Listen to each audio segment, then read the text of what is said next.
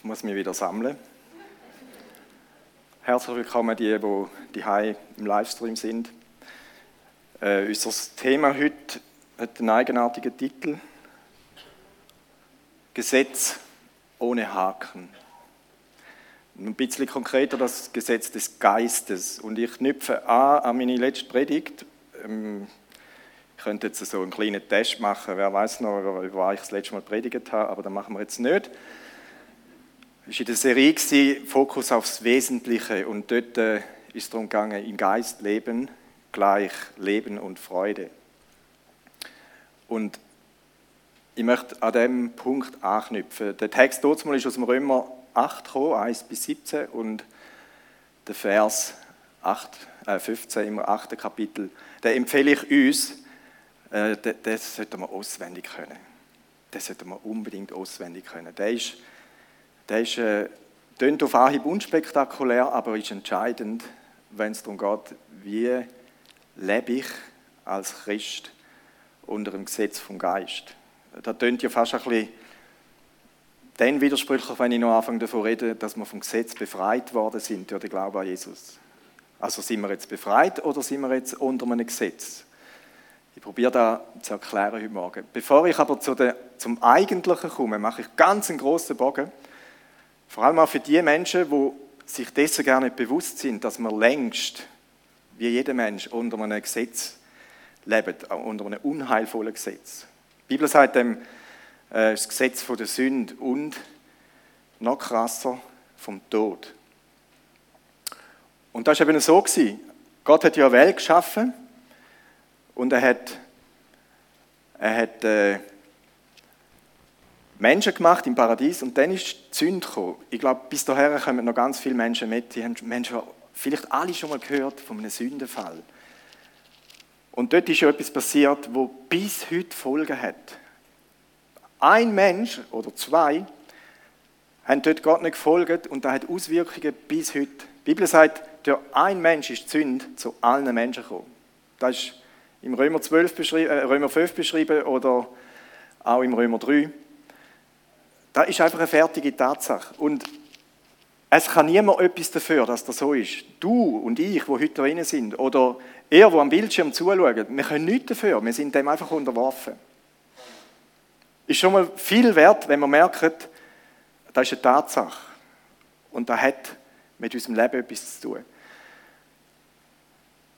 Und seitdem leben wir unter dem Gesetz von der Sünde und vom Tod. Und Gott hat, ich habe mal nachgezählt, zehn Generationen nach Kain, hat er gefunden, dass ich noch Menschen gemacht habe. Das freut mich.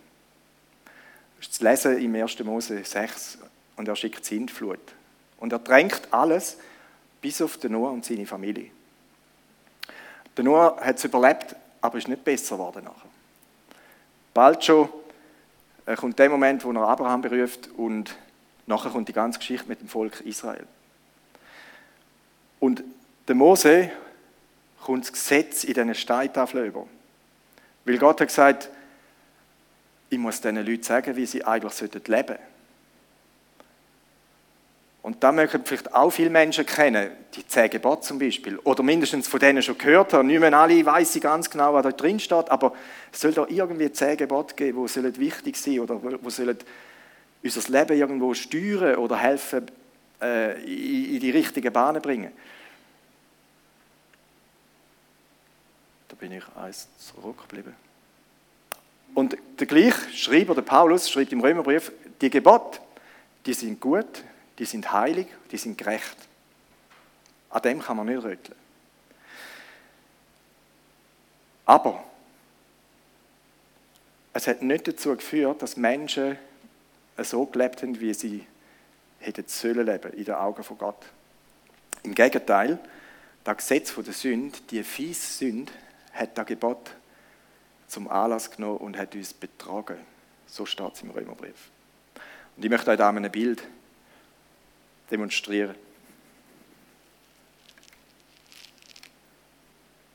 Also ich bin kein Fischer. Was ihr müsst können sehen ist, dass da eine Fischerroute ist, vielleicht der Silch nicht, das ist jetzt auch gar nicht so wichtig, und, aber wir wissen, ohne muss es einen Haken haben. Und für einmal ist nicht der Wurm drin, sondern er ist dran. Und das ist das Gebot. Und jetzt versetze ich mich in einen Fisch, wo da im Wasser ist, und jetzt schaue ich mal mit meinen Fischaugen, was denn da schwimmt. Aber in der Tat, es ist nicht nur ein Wurm dran, es ist der Wurm auch drin. Eigentlich, das Gebot hat die Aufgabe, dass es uns zum Leben verhelfen sollte. Und aus Fischaugen betrachtet wäre das mit dem Wurm auch so. Also der würde ja mich nähren, der würde mir zum Leben verhelfen. Und Sünde ist so fies und gemein, dass es sich im Wurm versteckt und dort hinein lauert der Tod. Und dieser Situation sind wir von Natur aus alle ausgeliefert. Ohne Ausnahme. Alle. Und jetzt ist natürlich die Frage, da werden eben das Gesetz mithaken. Und ich werde heute reden über ein Gesetz ohne Haken. Also Gott bringt das Gebot, wo sie zum Leben verhelfen. Die Sünde betäuscht uns und bringt uns den Tod.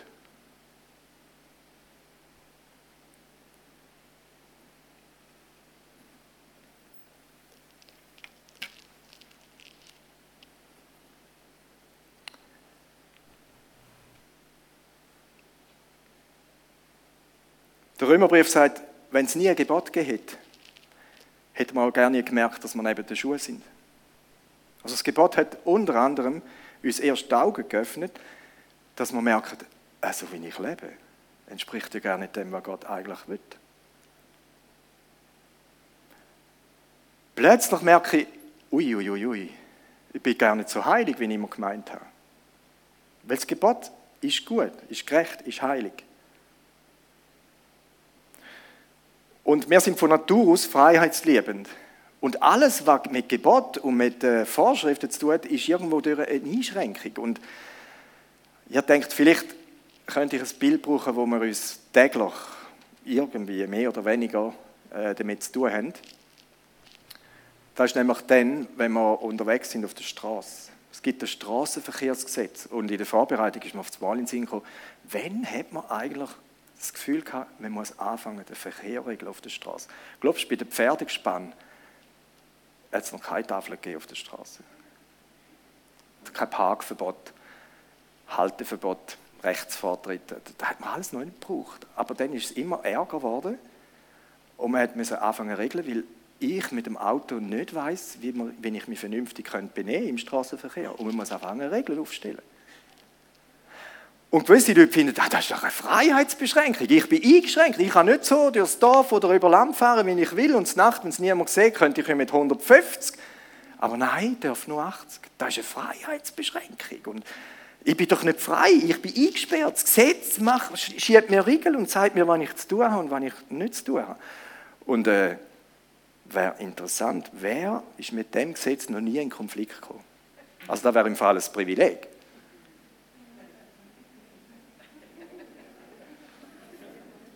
Ich auch nicht. Äh, nicht einmal da schaffen wir. Nicht einmal da. Und ich meine, da, im weitesten Sinn kann es ja auch zum Tod führen, gell, wenn ich da missachte. Aber da geht es nicht gerade um, ewig, um eine Ewigkeit. Nicht einmal da schaffen wir.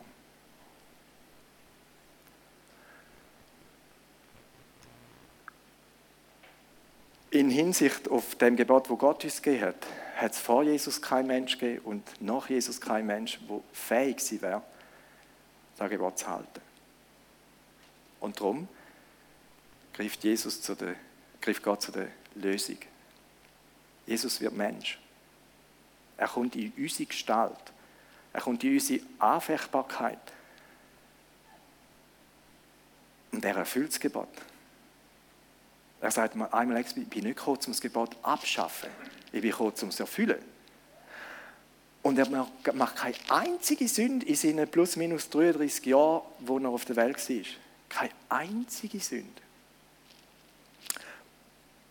Der war ja auch mal Teenager. Aber er wird nachher zur Sünde gemacht. Jesaja. Alle Sünden werden auf ihn geladen und gesagt, du stirbst jetzt an meiner Stelle. Und er ist bereit.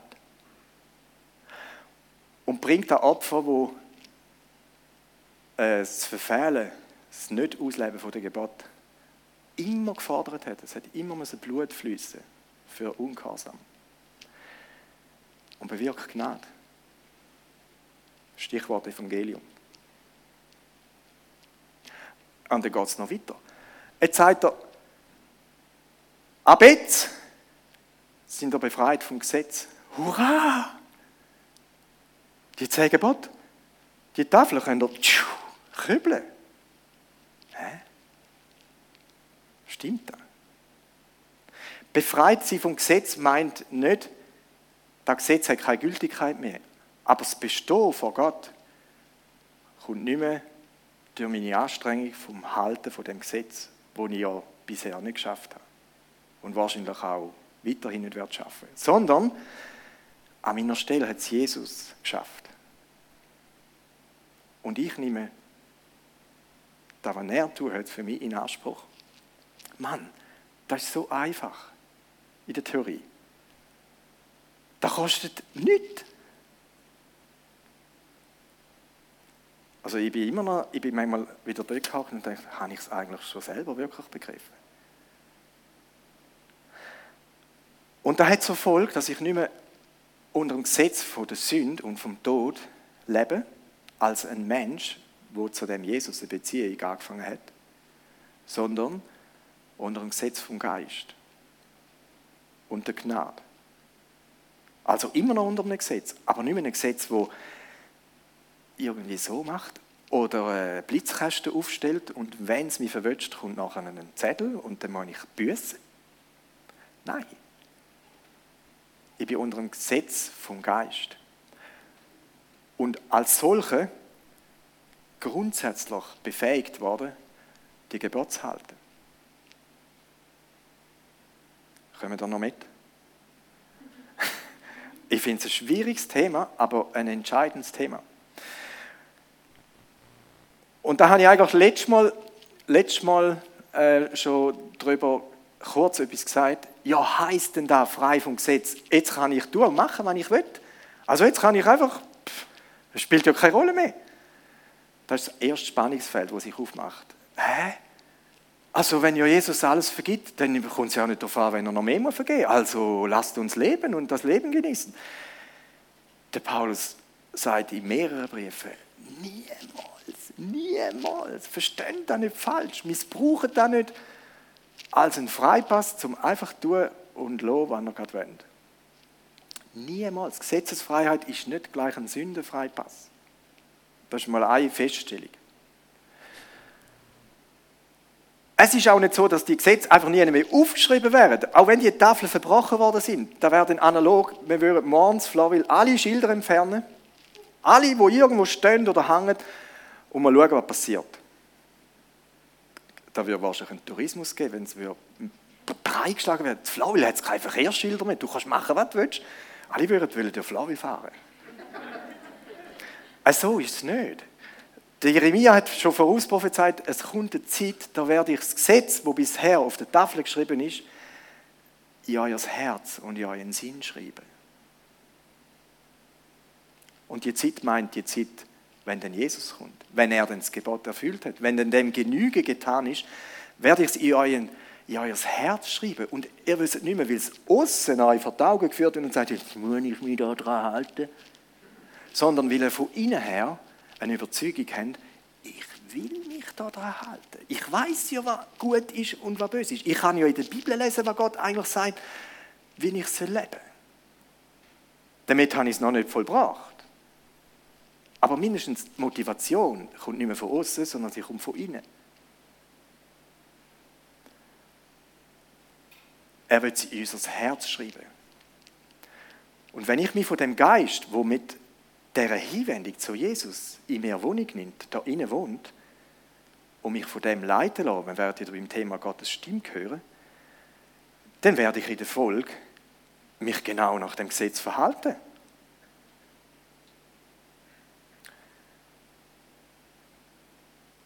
Und Jesus sagt, eines der größten Beweise, dass, er, dass eure Liebe zu mir innig und echt ist, ist, wenn ihr meine Gebote haltet. Also das ist wie, da, da, da hängt wie zusammen.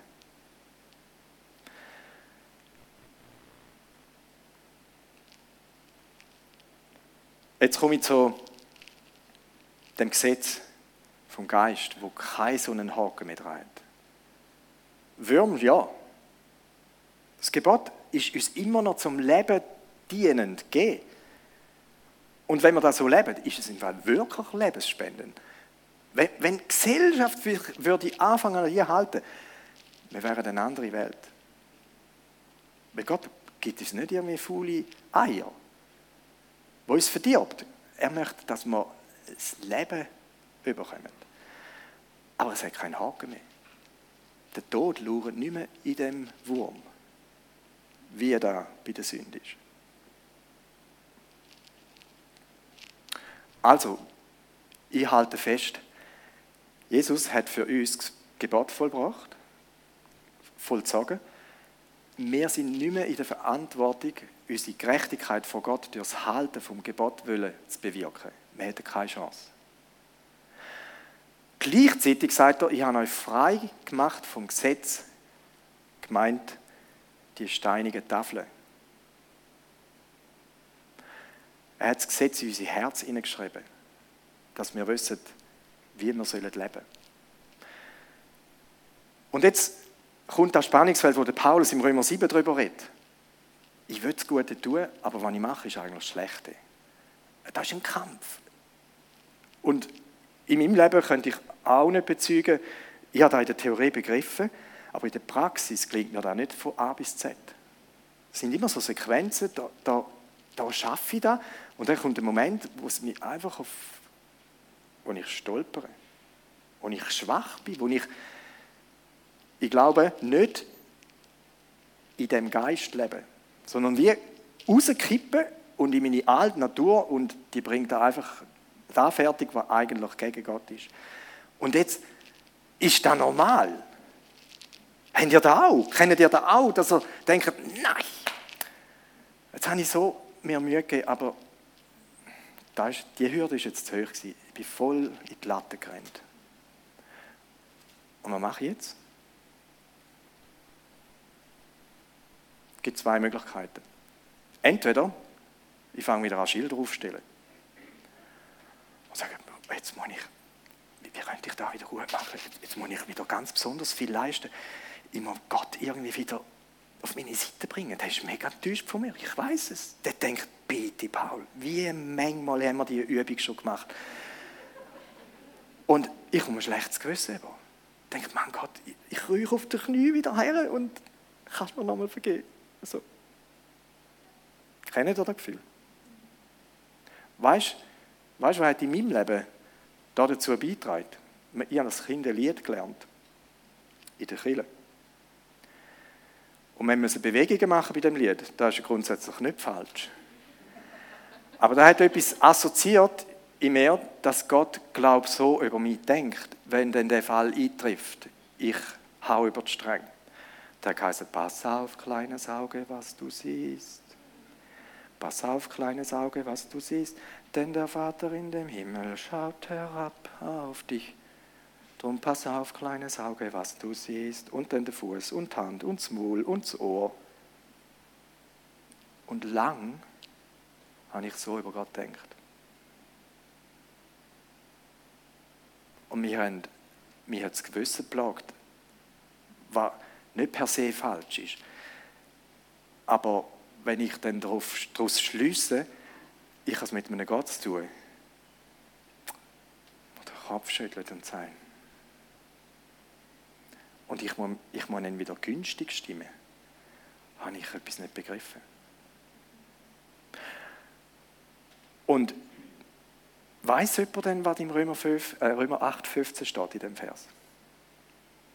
wo wir auswendig lernen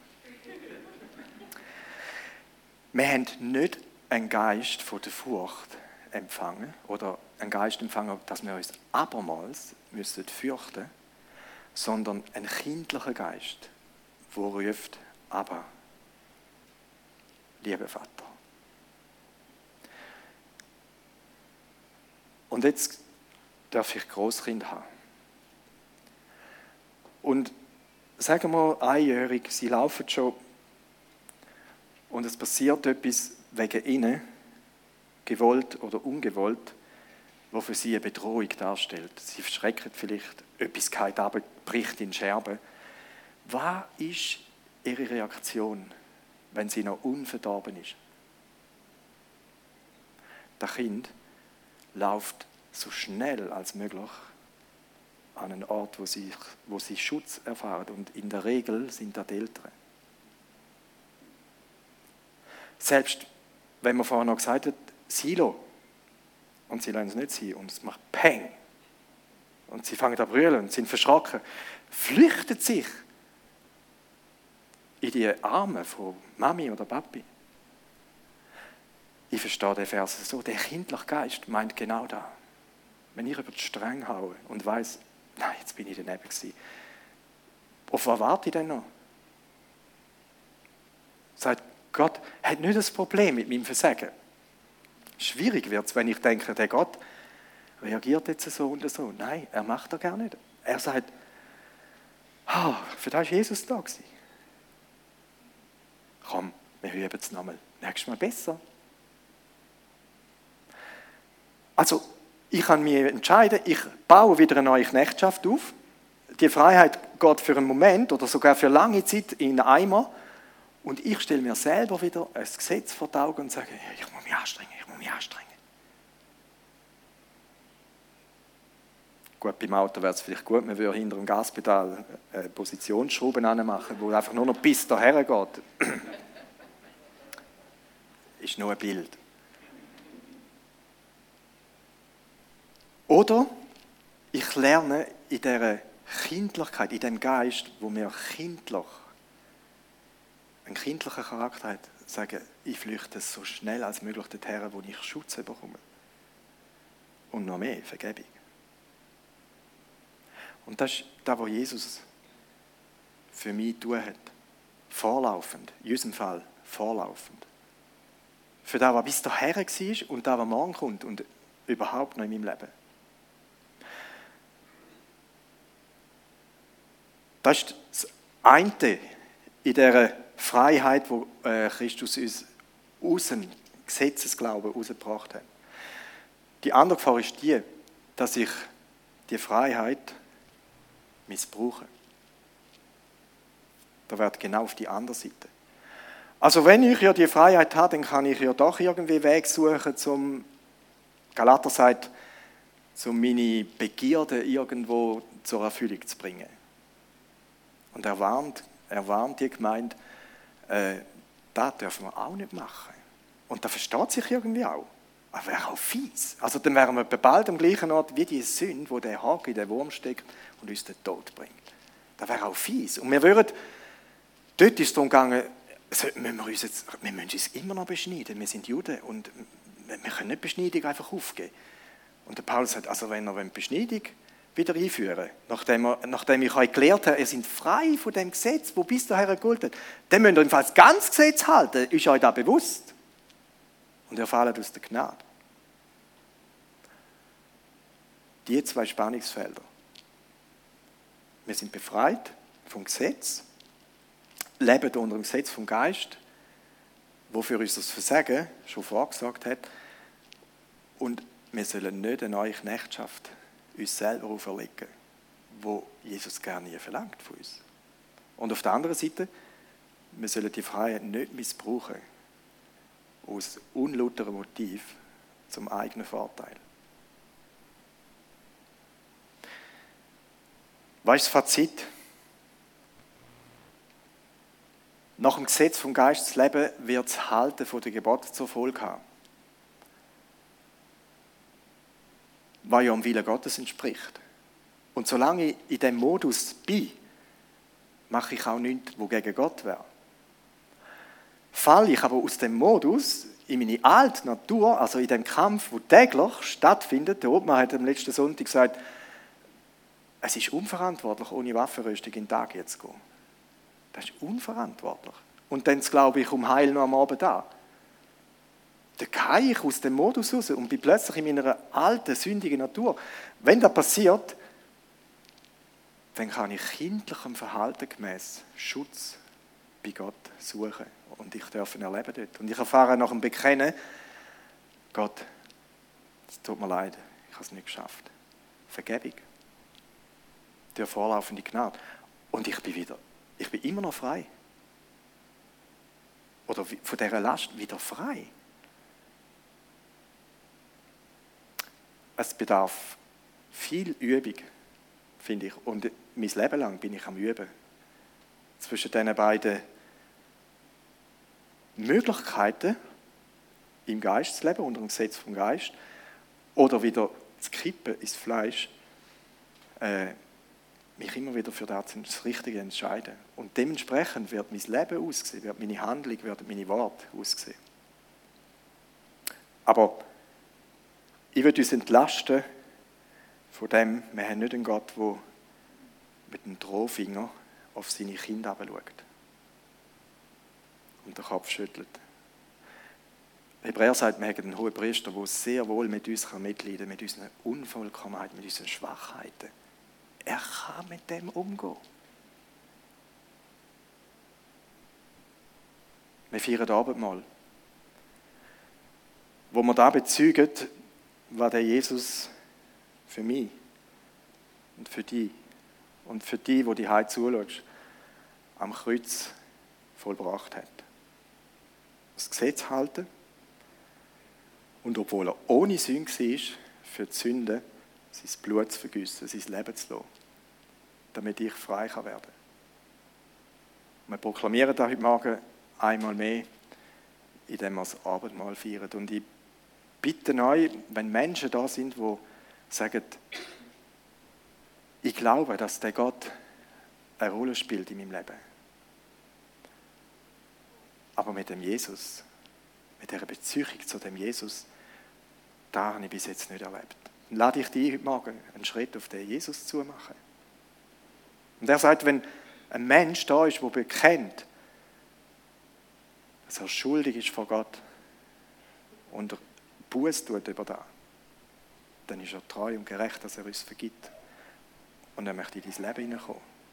Er möchte, er möchte dein Herz anfangen zu bewohnen. Die Tür ist heute Morgen einmal mehr offen. Die Arme sind einmal mehr ausgestreckt. Und ich bin eingeladen. Ich bitte die Band und die, die helfen beim Abendmahl verteilen, kommen. Und ich möchte beim Abendmahl ein paar Verse aus dem Lukas Kapitel 23 lesen.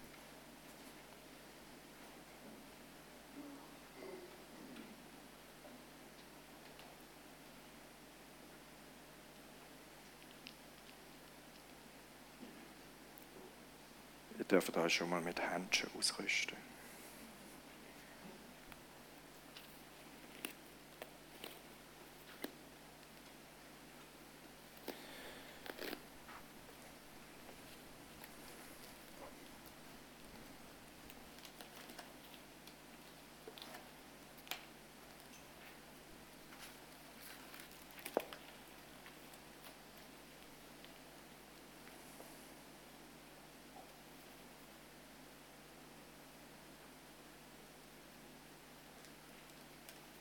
Einer der beiden Verbrecher, die mit ihm am Kreuz hingen, höhnte, du bist doch der Messias, oder nicht?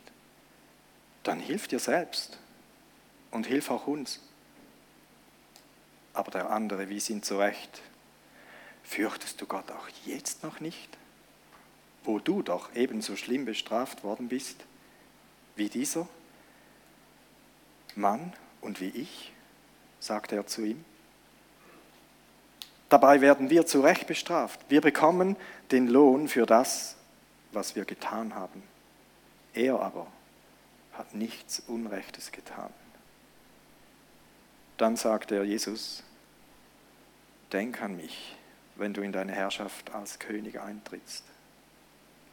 Jesus antwortete ihm, ich sage dir, heute noch wirst du mit mir im Paradies sein.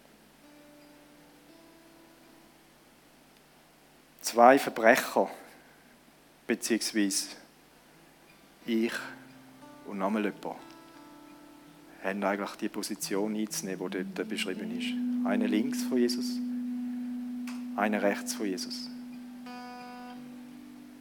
Und zwei, die hätten vom Kreuz steigen aber haben es nicht können.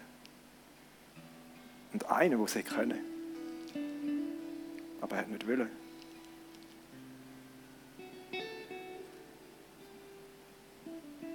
Das Evangelium wäre nichtig, wenn Jesus da seinen Willen durchgesetzt hätte und gesagt, Gott, wenn mich du schon aufforderst, dann mache ich es. Aber er wollte nicht. Da kommt uns so etwas von zu gut. Wir, können, wir, wir müssen Jesus so dankbar sein, dass er da nicht aufgeht und gesagt, ich gehe bis zum bitteren Ende.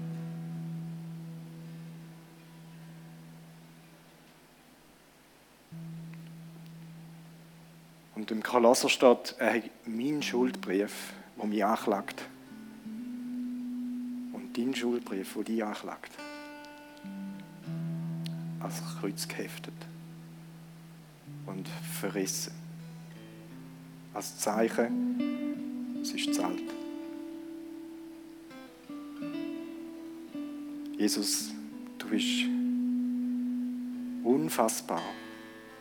Deine Liebe, die sich in dem Moment in der tiefsten Art uns Menschen gegenüber zeigt, ist nicht mit unserem Verstand zu verstehen. Danke, dass du gehorsam bist bis zum Tod. Und danke, dass dein Sieg mein Sieg geworden ist, weil du mir verschenkst. Du bietest ihn mir an. Du lädst mich in die Gemeinschaft. Danke fürs Loskaufen vom Fluch, vom Gesetz. Danke, dass du gehalten hast, was ich nicht imstande war zu halten. es sind nur schwache Worte. Aber ich möchte mein Leben einmal mehr einfach auf den Altar legen und sagen, Jesus, ich finde kein Wort. Ich finde kein Wort. Darf glauben. Der macht mich selig. Der macht uns gerecht.